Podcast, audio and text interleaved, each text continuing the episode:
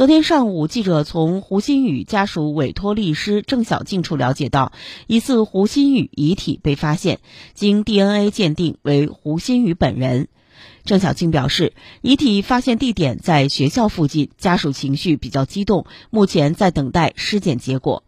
胡鑫宇十五岁，是青山县致远高中封闭式管理学校高一五班的学生，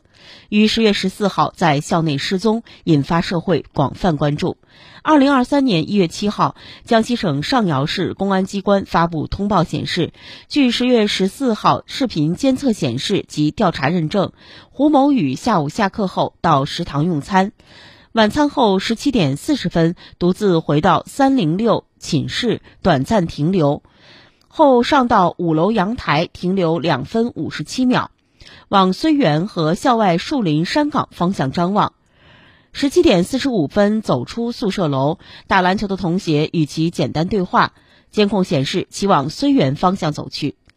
十七点四十九分，胡某宇再次返回宿舍楼，未回寝室。十七点五十分到达阳台，停留十三秒。